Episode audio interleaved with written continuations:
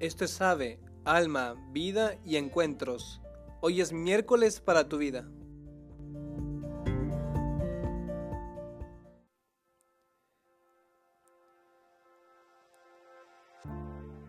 Hola, soy el hermano Axel Hernández y el día de hoy quiero platicar contigo sobre un tema muy importante para ti y para mí.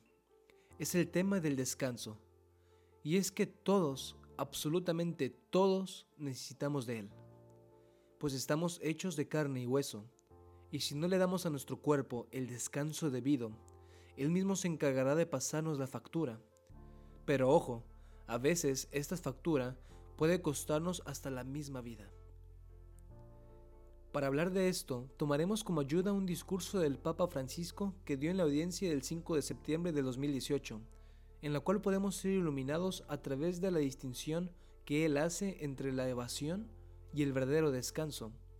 Y es que si nos ponemos a pensar en nuestra sociedad hoy en día, somos capaces de identificar la idea del mundo ideal un poco irrealista.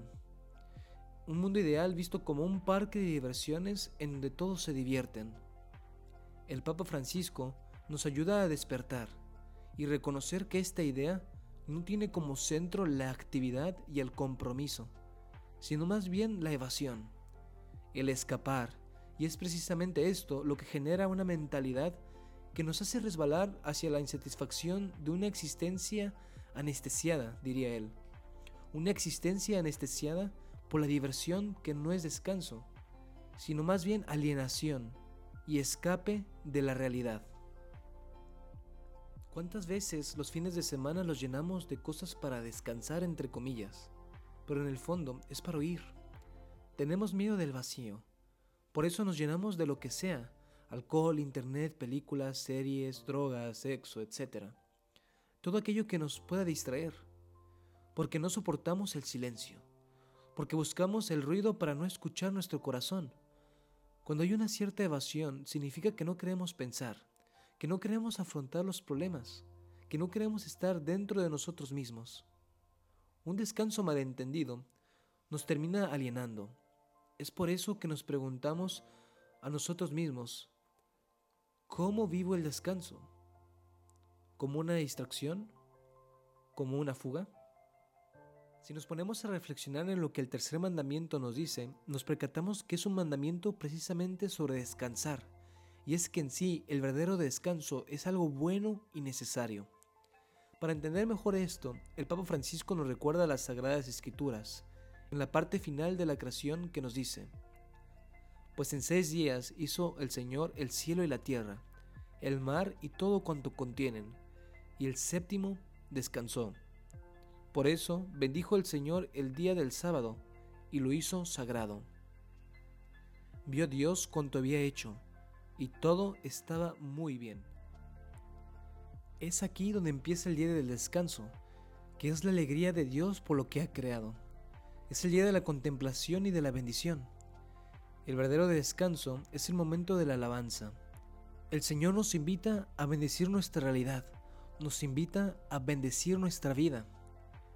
Para nosotros cristianos, el centro del Día del Señor, el domingo, es la Eucaristía, que significa acción de gracias.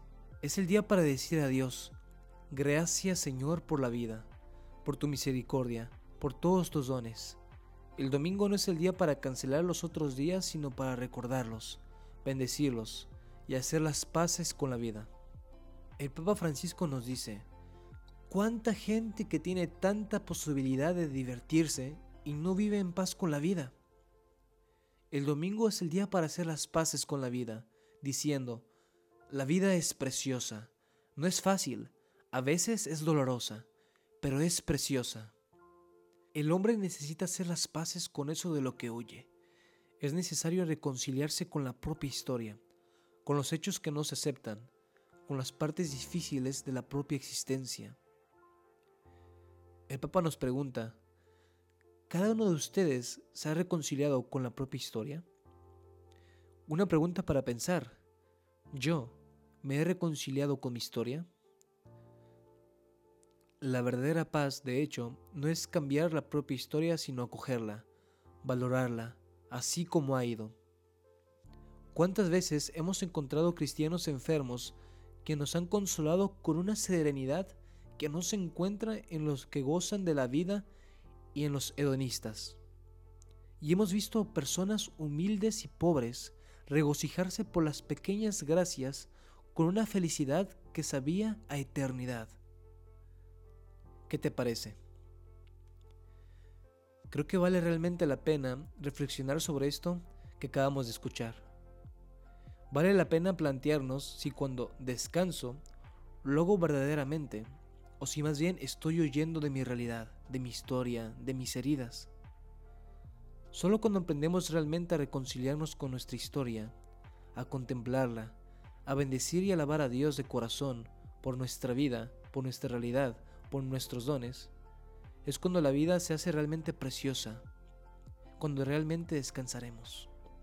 El Papa al final de su discurso termina diciendo, ¿cuándo se hace la vida bella? Cuando se empieza a pensar bien de ella, cualquiera que sea nuestra historia. Cuando se hace camino el don de una duda, eso que todo sea gracia, y ese santo pensamiento desmorona el muro interior de la insatisfacción inaugurando el descanso auténtico. La vida se vuelve bella cuando se abre el corazón a la providencia y se descubre verdadero lo que dice el Salmo, en Dios solo el descanso de mi alma. No tengamos miedo a pedirle al Señor que nos introduzca este verdadero descanso.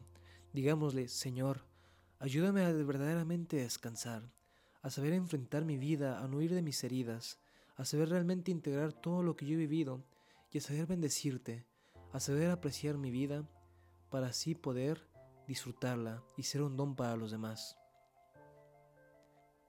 Esperamos que te haya ayudado este episodio y que pueda servir para tu vida. No dudes en compartirlo si crees que le puede ayudar a alguien. Y te seguimos invitando a que nos escuches todos los lunes y miércoles y los viernes cada 15 días. Cristo Rey nuestro, venga tu reino.